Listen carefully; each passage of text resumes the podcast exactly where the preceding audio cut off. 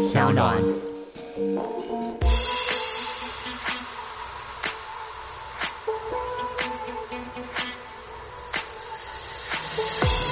我觉得他说出了一个很多男生心里面真实的一个感受。是很多时候，其实我不像你们可能以为的，其实有什么深刻的地方，我就是一个烂人。你知道这个心情，其实有时候我也会有，因为真的是因为有时候你自己会有那种自暴自弃的心态。哎，你知道我我自己常会有一个。我不知道你会不会这样，就是有时候，譬如说我在公众场合，嗯，然后突然之间肚子痛，我去上厕所，是，所以我就脱了裤子，然后坐在马桶上，当然是那种公共厕所，呀，然后上着上着，我心里就突然之间很想，裤子也不要拉上，直接都打开门冲出去。你知道我为什么想做这件事情，是。一种自我毁灭的欲望，就是我突然之间想说，就让这世界所有人唾弃我好，我突然觉得好烦哦，因为我突然之间觉得我只要裤子没拉上，直接冲出去，然后接下来所有的人就会觉得这个人很恶，然后会讨厌我，然后会变丑闻，然后呢，接下来我。就自由了。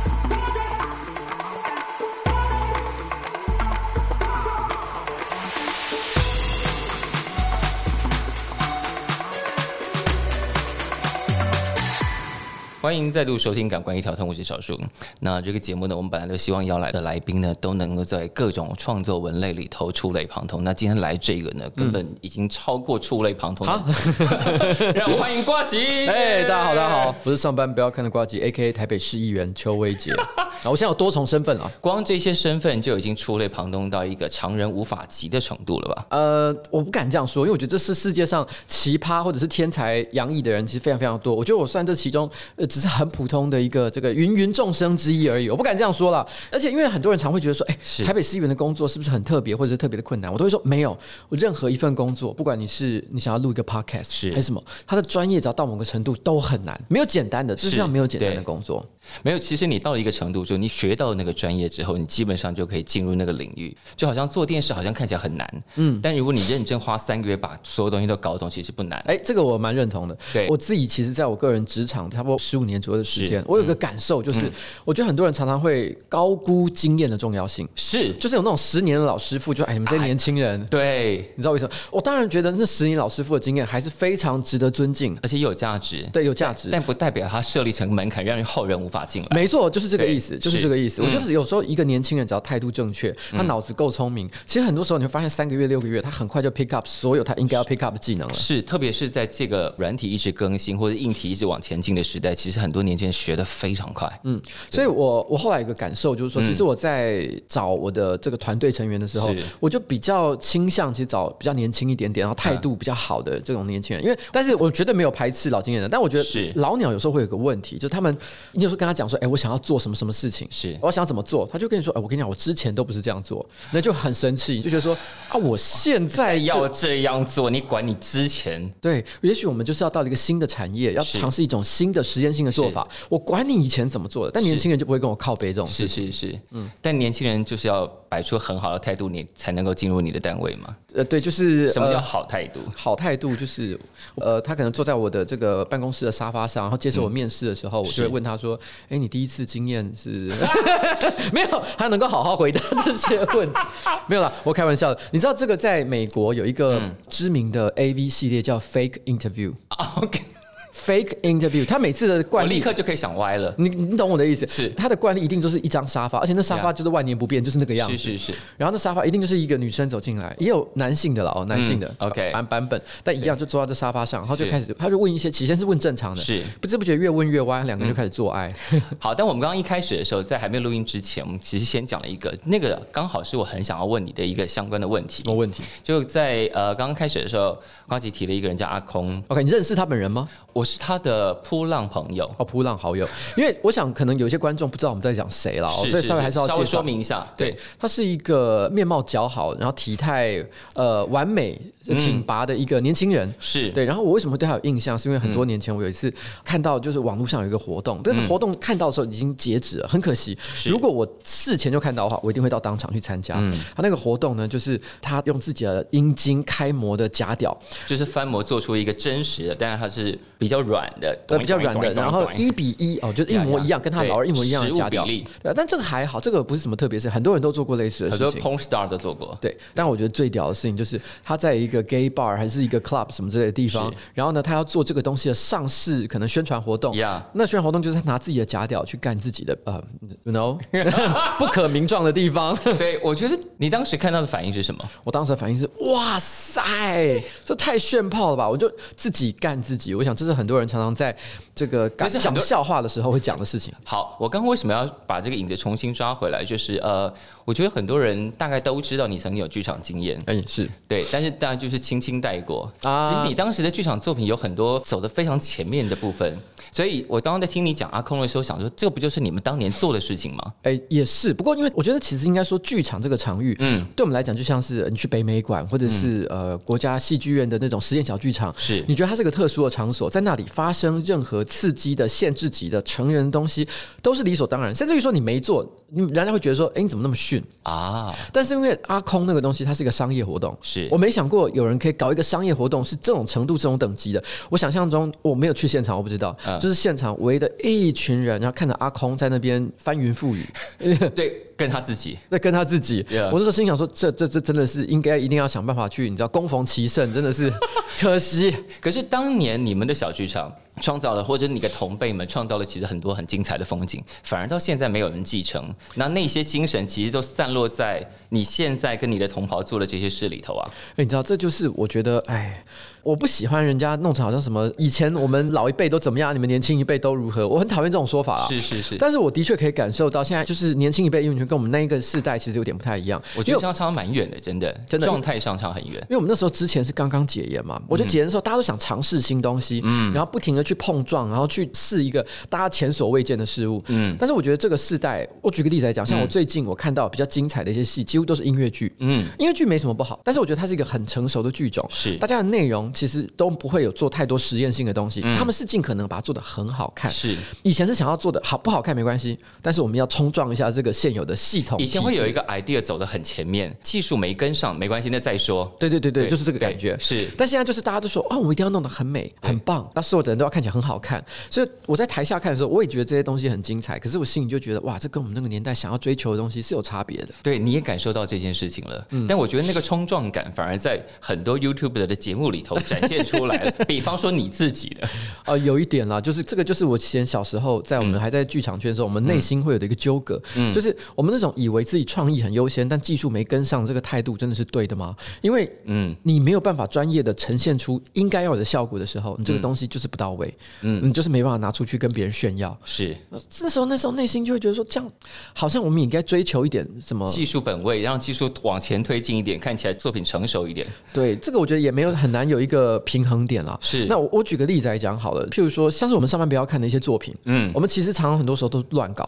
我们想到一个点子，我们也没有画好分镜，然后或者是写很好的企划，就先干了再说，先干了再说。嗯，那当然有些东西真的很好笑，是。可是有些事后你检讨，你就会发现其实有很多很多技术上瑕疵。如果你再多给我自己一天两天的时间，好好的策划一下，对对对对，其实这些问题就会不见。可当然的，多了那一两天，它可能会有几个问题。第一个是因为有很多的题目有它的时效性，嗯，它可能是一个正好在热点上的题目，所以你一定要赶。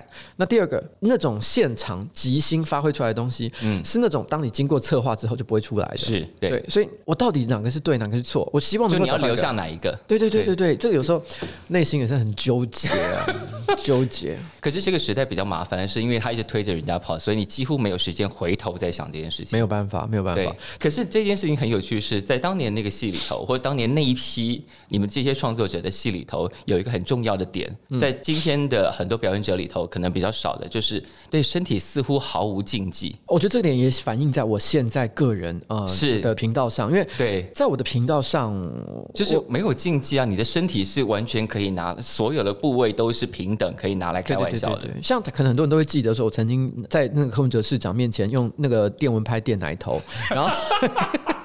没有逻辑的一件事情。然后我还记得那时候我垫完奶头，然后我就开玩笑的问他说：“哎，请问一下市长，你觉得用电蚊拍垫自己的奶头会不会让自己的身体产生一些不好的影响？”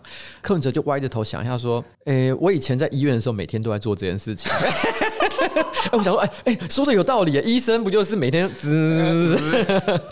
他以前是因为他急诊嘛，他以前是急诊科医生，所以我就想，哦，原来是这样，他真的没事。对，可是我觉得我们那个年代，真的我们就是很在身体上，我们会做很多的尝试，嗯，然后。也不不光是裸体而已，是是，因为身体没有禁忌，不就是只有裸体这么简单？对对对，就我们可以尽情的玩弄它。然后这让我想到，因为这是嗯，我念大学的时候曾经打工，打工了一年，就是在做人体模特。嗯，这个是你自己去找到的打工吗？哎，因为那个时候其实有很多剧团的演员是。他们必须大家都很穷，必须兼兼职。然后那个时候其实是有一个应该叫人形艺术工作室。人形艺术工作室它本身是一个，她算艺术家吧。然后她是一个女生，她也参与很多剧场的演出。是。然后后来他就自己觉得，就是裸体是一种艺术呈现的形式，所以他开始成立这个工作室，然后开始主动介绍自己去各个这个画室里面打工做人体模特。然后慢慢的，他形成了一个组织，然后很多的那个剧场演员会一个拉一个，然后大家不知不觉的就进到这个人形工作室。因为他也要招募更多的人体模特儿进来。对对对对，而且那个时候那个人形工作室很可爱的一个地方，是因为他很强调专业性。因为以前的人可能都觉得你衣服脱了，然后摆个 pose 就可以给别人画。但是那个人形艺术工作室的领导吧，他有一个概念，就是说他希望所有的人都是经过专业的训练之后，才真的到职业的场域上。所以他做了一件事，就是说所有的人要工作之前，会必须先接受一个月的训练。哦，所以你们有上课？有上课，告诉你怎么样肢体要怎么摆，你要怎么样可以展现美这件事情。如何如何如何？然后上了一个月的课之后，所有人形工作室艺术的成员，所有的模特儿们，有一天晚上会聚集在一起，检查每个人的表演成不是不是，就是那是你的成果发表会。Oh my god！然后所有人聚在这个工作室里面，然后每个人都画你。这是你第一次被人家画，然后当你被大家画完之后，你就可以出去工作了。所以你结业了，恭喜你，恭喜！就是这个感觉。那个时候我就是打这个工，可是为什么那时候我会打那个工？是因为当然朋友介绍说，哎，这个工作不错。然后那时候一个小时的时薪是五百五十块钱，算相当不错吧？相当不错，因为那个时候麦当劳打工一个小时是五十五块，它是麦当劳的十倍。然后价值感非常清楚，对价值感非常清楚。那所以我那时候觉得说，一个小时五百五十块，你很难找到比这更好的工作了。所以我那时候对一个年轻人来讲，所以我就觉得我可以去。但有第二个原因是，因为小时候我对自己的肉体是有一些羞愧感的，我觉得好像比别人难看。怎么会？就是自己觉得嘛，你总是觉得自己的不好，是是，然后鸡鸡不够大什么之类的。然后，可是我后来念大学，然后我在剧场的时候，我那时候给自己一个挑战的目标，我说我要。挑战让自己不要再为自己感觉到羞耻，所以我决定去做这个工作，然后开始面对，就是大家就是看着我。所以你的身体百无禁忌，是因为你克服了这么巨大的心理障碍。有一点，我那时候就是觉得说，我要挑战自己，让我自己完全克服这件事情。我还记得我第一次被画的时候，是是在北美馆的地下室。哦，高级哦。然后北美馆地下室还有一个画室，嗯，它其实是有很多人可以付钱去那边上课学画画，学画画。是。然后它有那种专业一点的，但是也有那种比较给社区居民，都是一些欧巴桑。来的那样的对，然后我去的就是那一天，就一走进去就看到二十几个欧巴桑，然后我就一走进去，每个人回头看我说这是今天的模特，然后我当下其实哇二十几个欧巴桑，心里觉得有点难以招架，然后然后那二十几个欧巴桑，他们看出来我内心很紧张，是。其中欧巴桑就说你们惊啦，我惊跟你讲大喊，我儿子跟你一样大了，所以你什么有的我我都看过了，我都看出来对对对对。对。对，所以我后来心里想说好吧，那就既来之则安之，我就把衣服脱了，然后就开始给他画，然后我记得大概画了差不多二十分钟左右。有有一个欧巴桑，他画的比较快，他已经画完了，嗯，画了几笔画完，他就开始无聊，再开始在那边晃来晃去，在看别人画什么。是我当然不知道别人在看什么，因为他们都是面对着我嘛。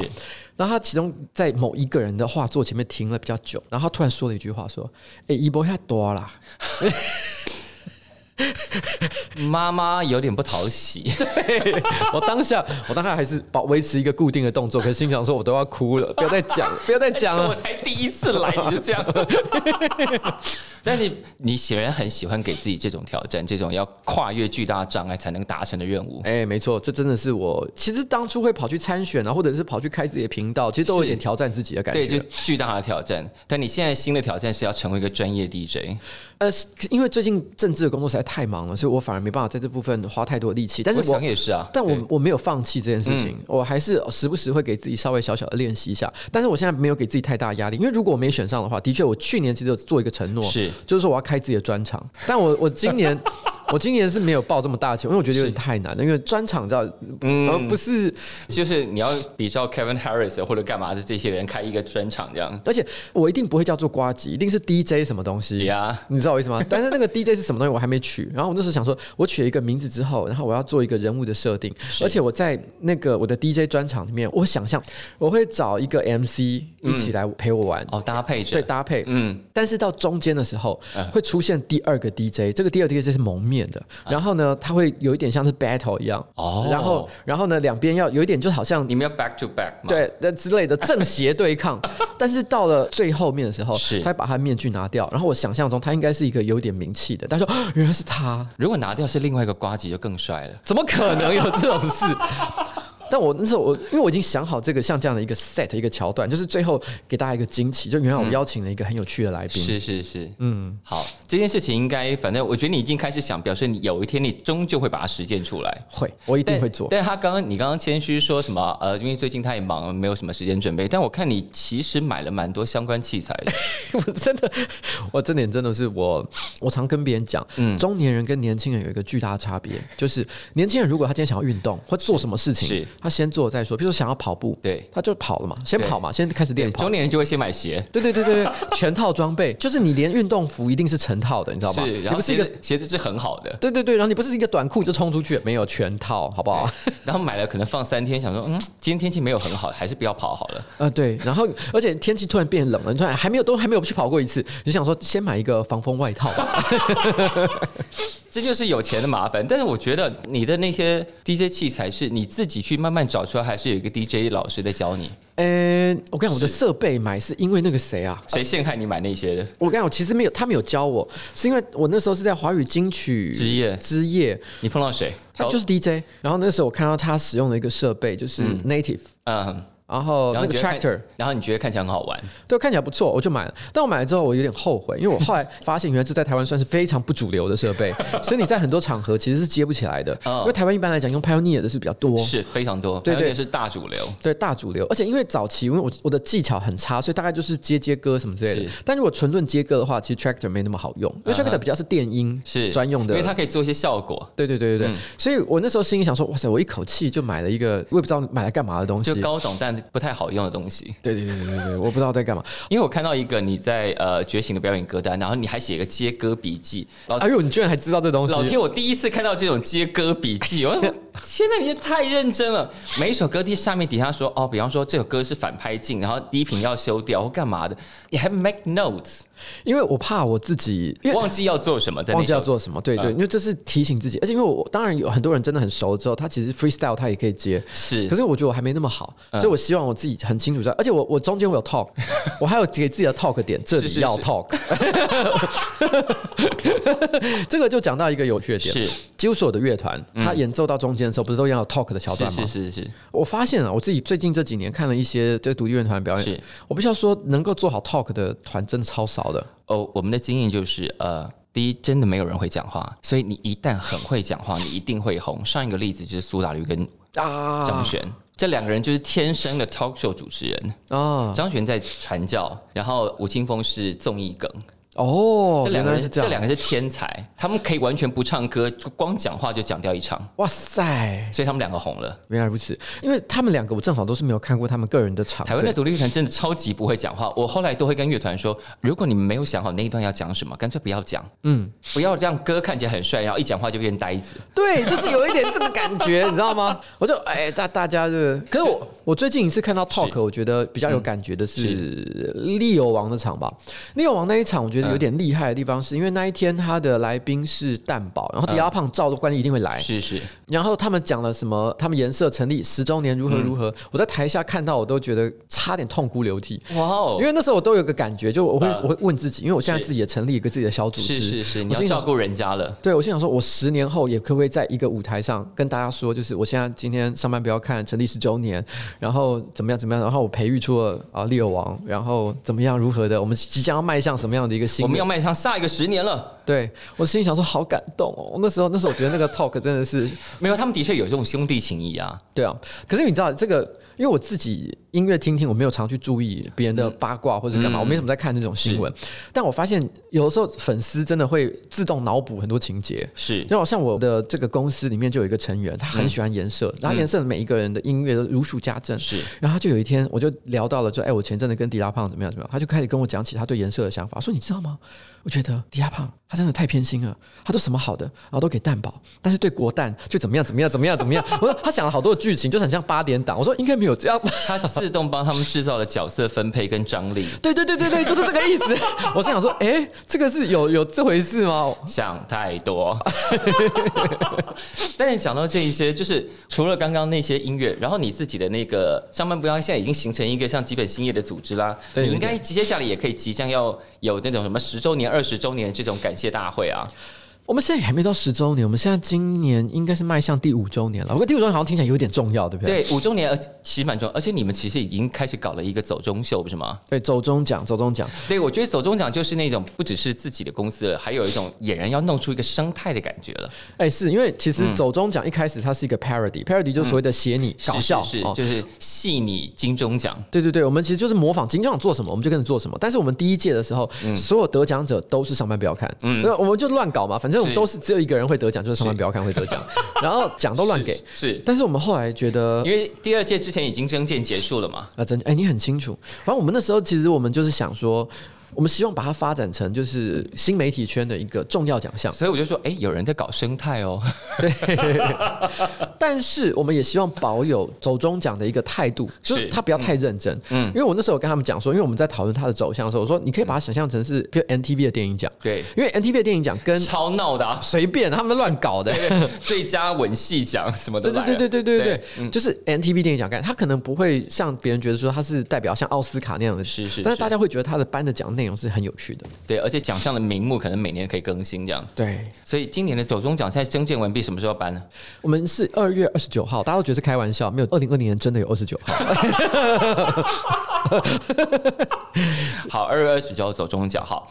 然后你的成长的音乐其实是九零年代的音乐啊，对对，就像我们刚刚讲到说，刚刚他有分析的那张，就是他自己的歌单上面有很多注记。哎，你的歌有这么多嘻哈哎。哎，没有，我其实有挑哎，就是说我那时候我记得我应该是前半是嘻哈，但后半是摇滚，因为我其实本来想要都放摇滚的，因为我本来想，我本来最早的计划想法是我要用 spin 的风格哦，你懂我在说什么吗？对不对？对，但是现在小我们二十岁的人根本不知道我们在说什么。对，就是 spin 是以前在师大路那边一间很有名的夜店，对，但是它有个特色，我觉得现在也没有任何夜店是流传保有这样这样特色，它是用摇滚来跳舞，就是以前大家就觉得啊，我听一直放懂词懂词或干嘛的，但 spin 从来不搞那一套，嗯，就是你看放的 Varna 的时候。全场跳疯了，对，就是那种感觉。我那时候第一次进去的时候，说这是什么奇怪的地方？然后放歌的人叫林哲怡。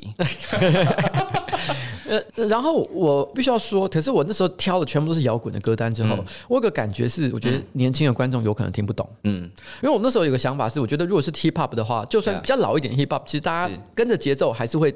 还是会还是会感受到一点律动，对对对，所以我后来想一想，就是我我想说，就用 hip hop 还是先用 hip hop 暖场。其实我个人是一直都觉得自己还是比较偏摇滚这一挂的，是。但是 hip hop 我也不是没听了，是是，但只是当下我是一个商业上的考量。我觉得先用 hip hop 让大家先 chill 起来，然后之后再用摇滚让大家真的嗨起来。所以你的流行音乐的启蒙是什么？哎，我还一直都记得是一九八七年，然后那个时候我我开始听 ICRT，是我小学六年级的时候。对，然后那个时候很我们都会有那种录音机，是，然后我们里面都卡吗？对，双卡，我们随时会放一个空白录音带在里面，然后只要一听到广播有任何好听的歌，叮，直接给它按下去，红键立刻按下去。然后我那个时候，呃，最红的歌就是，嗯，像什么 Nothing's gonna change my love for you，哦，等等等，然后或者是那时候郑怡的那个心情也很红。哦，心情，哎，我们完全是同一个 generation，对不对？应该是。我我我感觉到非常非常的舒服。那时候就是从这些歌开始听起来的。然后像有一首我很喜欢的歌，我一直很想在我的直播上放，可是因为它目前违反版权的问题，是就是呃那首歌是哈哈哈哈哈哈的 hero 哒哒哒哒哒哒哒哒哒哒哒哒哒哒。等一下，为什么只有这为什么为什么只有这首歌违反版权问题？因为有时候这跟呃那个版权所有者他的态度，举例来讲，像 Prince 的歌全部都不行，因为 Prince 他就是一开始他就他不喜欢串流他超级讨厌数位的，对。可是他死后所有的专辑都上架了，对，因为这就是跟所有者有关。因为如果有某个所有者他特别讨厌串流平台，他会主张就是他串流平台都不可以上，是那就不行。啊对对对，所以他的歌我们无法放，所以其他的歌都是已经有取得这些。因为很多人在网络上做节目会担心这件事情，这点我就要解释一下，这是 YouTube 平台一个特色。其实他事先已经跟各大的发行商其实都已经签了一个约，嗯，但这个签约并不是说大家可以无偿使用，而是在于说大家使用的时候不会触犯版权，嗯。但是如果你一旦使用了有版权的歌，而且它是可以用了的话，是那他会把利润分给这个作者，作者你就没办法收取任何利润了。是是。所以像我个人的直播，几乎都是我的收益都是零，我完全是做兴趣的。你的那么多的点播量产生的收益是零，我全部都给发行商了，就是给音乐发行商。哎，所以其实你贡献蛮多的，耶。就对，因为我其实我一直都认为我的功能与其说是剽窃他们的智慧财产，不如说是帮他们推广。因为很多音乐，我觉得你帮他们增加很多利润吧。对，但是我觉得其实也无妨了，因为我觉得这个我一直都认为，如果台湾的呃 Must 对他愿意跟我另外再签一个约，然后让我可以更自由的使用这些音乐的话，其实就算要付一点钱，我都愿意。只是我不知道他们应该要来找你谈了，因为你的你的人生晚长这样一直播歌，然后其实应该蛮有效果的。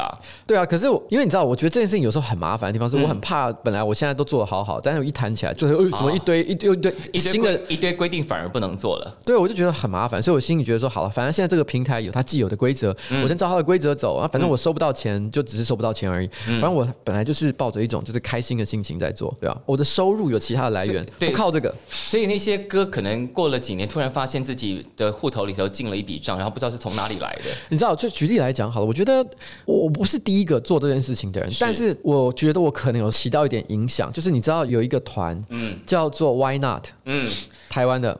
我觉得这个团之所以在去年完全翻身，应该有百分之七十要归功于你吧？而且，我不敢说有这么多，但是因为我有放他的歌，你知道吗？然后的确，因为时代也到了，你知道吗？因为正好他们这个曲风是现在现在正好流行回来的，对，流行回来，所以大家就很喜欢。而且不是我有放而已，还有其他的人后来有在我之前或之后都有人在讲这件事情，所以我听说他们最近要复出，是对啊。所以你接下来的节目应该可以做这件事情，就是你希望谁复出，当你播个几次，他们就会自动被你叫唤出来了。啊，呃，你最想要谁付出？我跟你讲，有一个团，但是他也没有退出啊，只是我真的跟他一直失之交臂，就是 Sweet 的哦。所以的，其实他之前本来有一次要来台湾，我还买了两千块的票，然后结果后来，因为我那时候突然好像九二一还是什么之类的，然后他就突然间就不来了，然后我当下觉得，呃，我的票整个浪费。你可以飞去英国看，反正他们现在应该重新回来了。对我很喜欢他们，我也很喜欢 Pop。嗯，然后还好，你你想的这些人都仍然健在，仍然在活动，所以看到的几率不低。可是 Pub 我觉得好像是主唱还有在活动，但是乐团已经乐团已经不鸟他了啦。对，因为他们好像看起来是有一些 嫌隙吧，嫌隙。对，对而且那个主唱 Jarvis Cocker 他有一首歌我好喜欢，就是 I Never Said I Was Deep。嗯，我觉得这首歌超棒，要唱两句来给大家听听吗？I Never Said I Was Deep。大概是这样，你有看过歌词吗？嗯，他大概就是在讲说有一个男的，然后他其实跟一个女生在，就是因为你在做一个坦白，就是说你你可能喜欢我，然后觉得我是一个什么样，但你可能以为我是一个很有深度的，然后其实没有，我就只是想打炮。然后你对我有任何的幻想，其实都是虚假的。然后我记得我后来有一次看 Pop 的纪录片，嗯，然后它里面就有提到，就是那个 Jarvis Cocker，其实他是一个一天到晚在搞那个粉丝的 那种性瘾症患者。然后我突然觉得，哇，他写这首歌真的是太贴切了，没有。以前我们看那些歌的时候，顶多觉得他是一个很犬儒、很厌世嫉俗的人，愤世嫉俗的人。后来发现好像不是，他其实写他自己。我可我真的很喜欢 Pop 以前的这早期的一些歌，因为我觉得大部分的人在二十到三十岁左右是接触音乐，呃，就是好像假设你是块土壤，那时候正好那个土壤是吸收水分跟养分最积极的时候，是是。然后差不多二十到三十岁的时候，正好是音摇对。我啦，我们那个年代最热门的。热门的时候，你大概那个时候听了那些，大概一辈子都离不开这些东西了。对。对，像我那个时候，我觉得如果让我人生就挑一首，就是从以前到现在。Old time favorite，对 old time favorite，我会挑 To the End，To the End 是 Blur。对，哦，对对，我好喜欢那个那个旋律，我第一次听到就觉得好爱哦。所以其实我就像我刚刚讲的，我们不会唱喜欢音乐的人，因为喜欢音乐的人一定有他们的道理，一定有他们的脉络，一定有他们的故事。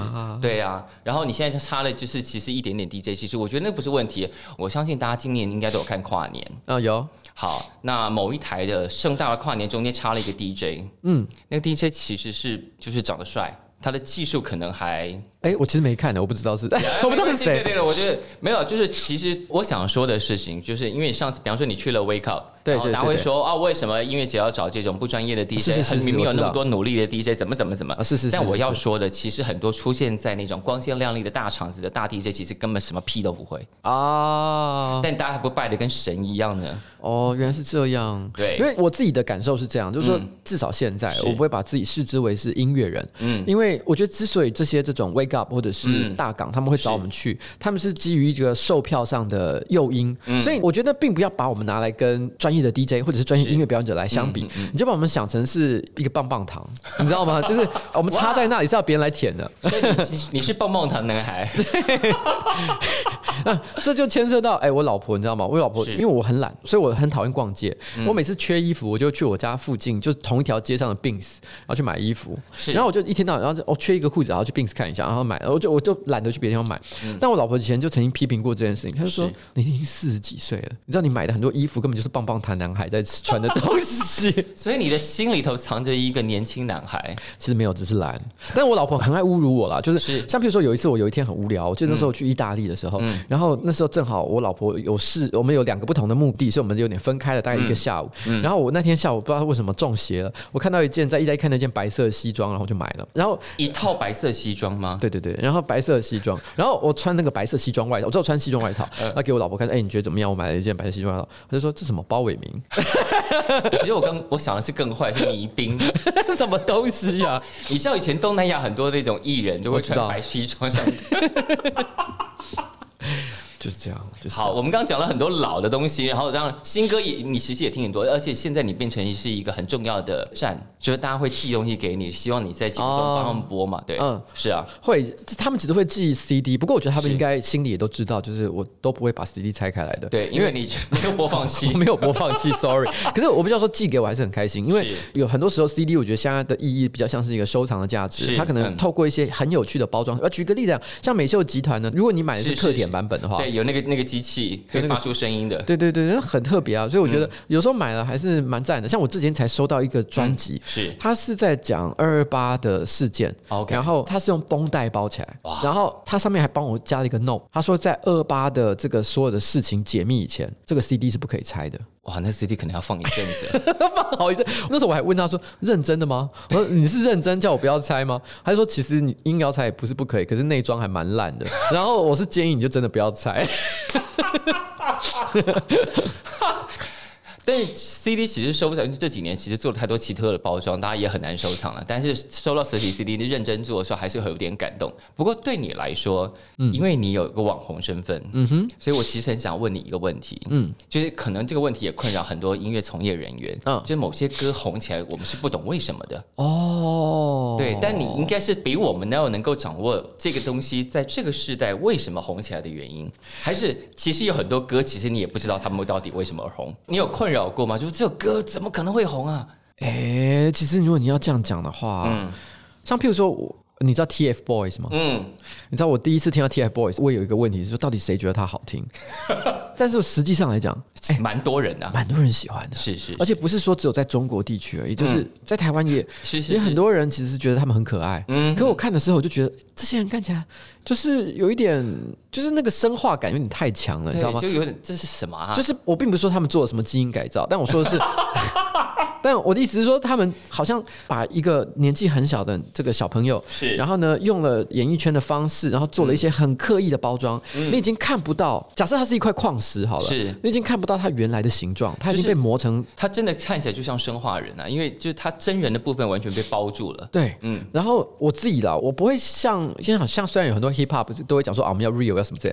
我也没有对这件事情有什么非常呃哈扣的要求，但是但是我觉得，如果今天你在听一个音乐的时候，你感受不到那个真正的感情，是我还是觉得蛮可怕的。是因为有时候像我觉得，像我刚刚讲到 Jarvis Cocker，他唱说 I never said I was deep，我觉得他说出了一个很多男生心里面真实的一个感受。是很多时候其实我不像你们可能以为的，其实有什么深刻的地方，我就是一个烂人。你知道这个心情，其实有时候我也会有。没有不深刻，也反过来不是等于烂了，就是可能就是普通一点了，干嘛一定要烂呢？你干嘛那么坚持一定要烂这件事情啊？因为真的是因为有时候你自己会有那种自暴自弃的心态，就想说一粉到现在吗？会啊，你其实有时候会有一种，哎，你知道我我自己常会有一个。我不知道你会不会这样，就是有时候，譬如说我在公众场合，嗯，然后突然之间肚子痛，我去上个厕所，是，所以我就脱了裤子，然后坐在马桶上，当然是那种公共厕所，呀，然后上着上着，我心里就突然之间很想，裤子也不要拉上，直接都打开门冲出去。你知道我为什么想做这件事情，是。一种自我毁灭的欲望，就是我突然之间想说，就让这世界所有人唾弃我好，我突然觉得好烦哦，因为我突然之间觉得我只要裤子没拉上，直接冲出去，然后接下来所有的人就会觉得这个人很恶，然后会讨厌我，然后会变成丑闻，然后呢，接下来我就。自由了，在这个时代没有那么容易，你没 你没有那么容易从这件事情中逃走。你想得美，真的就是一种希望自己整个烂掉那种心情。但有时候真的会有，但是我刚刚讲的并不是一个隐喻，我是真实的。有时候我在上厕所是突然间，我就突然间很想做这件事情。但它会让你冲上一波高峰，但你没办法从此解脱。这社会真的太难了吧？好，那最后。既然我们今天是一个稍微有音乐感的访问的话，那最后来推荐一些你最近听到你觉得喜欢的。我其实这首歌我在我个人直播上放过，但我最近不知道为什么每天都还是会一直感觉到那个旋律。它叫《The Last Day on Earth》。然后，因为他的那个 YouTube 点击没有到很高，所以我觉得很多人可能不知道这首歌。他其实是一个中南美的歌手，应该是墨西哥，我没记错。嗯。然后他的团叫 Los Ricos。啊。然后他其实我有看的他一些叙述，因为他真的不是很红。我看到 YouTube comment，他有讲说，其实他的曲风是呃大概 maybe 八零九零年代墨西哥流行歌。是。但是已经墨西哥已经很多年没人在唱那种歌，因为我在猜了，可能就有点像是我们的那种台语歌或者什么之类，你知道，就是以前会在夜市，可能有点演歌气味的那种。对对对，老一点的，但是他的歌很可爱，就是他的歌有一种复古感，但是他的歌词都很可爱。The last day on Earth，我还记得他的歌词大概是在说，呃，地球上的最后一天，嗯，然后呢，我们每个人都在跳舞，都在唱歌，是，然后心里都做好了准备，嗯，我们都知道，就是最后一刻来临的时候，嗯，我们已经都没有任何的遗憾，如何如何如何。然后那首歌既悲伤，但是又快乐。你是不是最近都在找一些类似这样的心境的歌在听啊？哎，可是那首歌真的很好听，等下去听看。Last day on Earth， 你看，我觉得呃这件事情让我觉得感动，就是我们真的可以问出你是听音乐的人，而且你真的真的讲得出你喜欢哪些歌，嗯，特别是在这五年吧，因为大家很多人讲说啊产业怎么样，文化怎么样，巴拉巴拉怎么样，我就说你要不要先告诉我你听了什么歌，而且你喜欢什么歌，我们再继续往下谈。哎，这就是你知道前阵子不是很多人都喜欢批评什么大港啊，或者 Wake Up，我都会觉得说你们那些批评的人，你们到底一年看过多少？就像你自己讲的，对你，你现你有去看，我再说，我再跟着跟你讨论，好不好？你看完我们再来讲，对对啊，都在那边废话。啊，我终于可以在节目上骂这件事情了，因为我真的很不喜欢这个状况啊。就是说，因为我自己目前算是在公部门上班嘛，是，然后我必须要说，有很多负责相关事务的公务人员，我都不觉得他们真的就是不看电影、不听音乐、不看戏。对啊，那我我到底是跟你讨论什么？对，我要跟你讲什么？对啊，是啊，嗯，所以希望你在这个公部门人现在在的位置，然后我们有一个可以讨论这件事情的公众人物。是，谢谢，谢谢，我一定会努力的，我一定会努力。好，那 DJ 这件事情，就刚刚一开始你描述的那个场景，我们有可能在二零二零年之内看到它发生。我觉得有点难，但是但是我觉得是这样啦，就是我觉得一定有一天会发生，因为你知道我内心有一个鼓舞的对象，我想大家不知道知不知道，东京有一个老奶奶，她好像是七十岁还是。八十岁，对。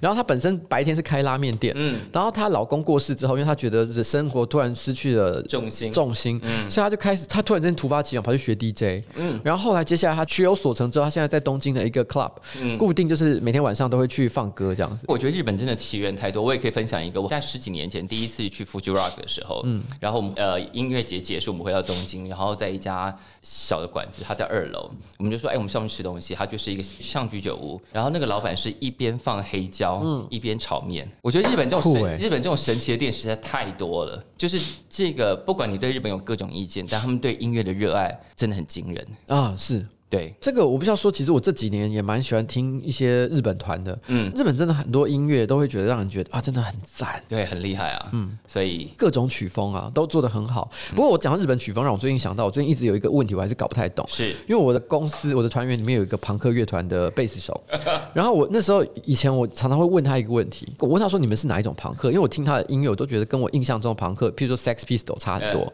他说我们是日旁。那我说什么叫日旁？哦，日旁，你听台湾大部分的朋克，大概七成都是日旁。了解，嗯，然后因为我小时候听的其实是外国那种嘛，是，然后我每次听他解释日旁的差别，我就会说好，我勉强听懂了，然后我就会找一首歌，然后说这个算日旁吗？我说哎，这不是。可是我说那什么叫日旁？他就找另外一首歌给我听，我说这两个听起来差别在哪里？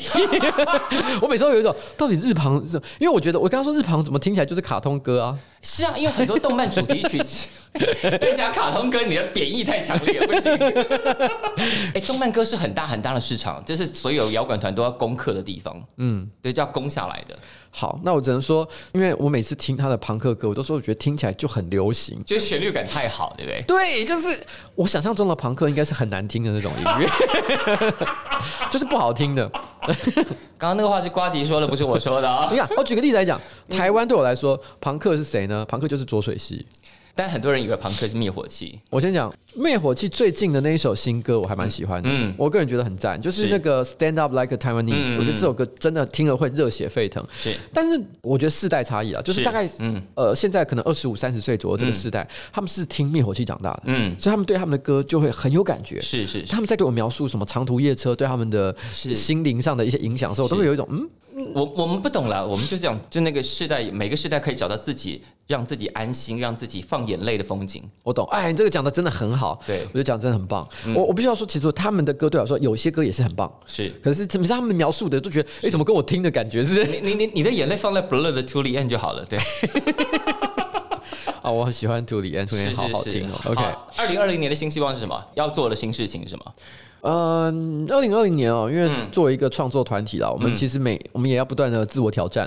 那我觉得二零一九年，我觉得我们没有赚做的特别好，但二零二零年，我们其实会重新调整自己的步调，然后做一些全新的内容。嗯，然后这有点像是你知道一个乐团，他们先出了一张专辑，但是大家都讲觉得很失败，然后所以呢，我们你有这种感觉？有有，我有这种，就是哎，我觉得最近做的有点失败，所以我觉得下一张专辑，我们开始想要转一个鼓，因为我觉得很多乐团在转换风格的时候，常会岔赛。是。对，很多人已经转的一蹶不振啊。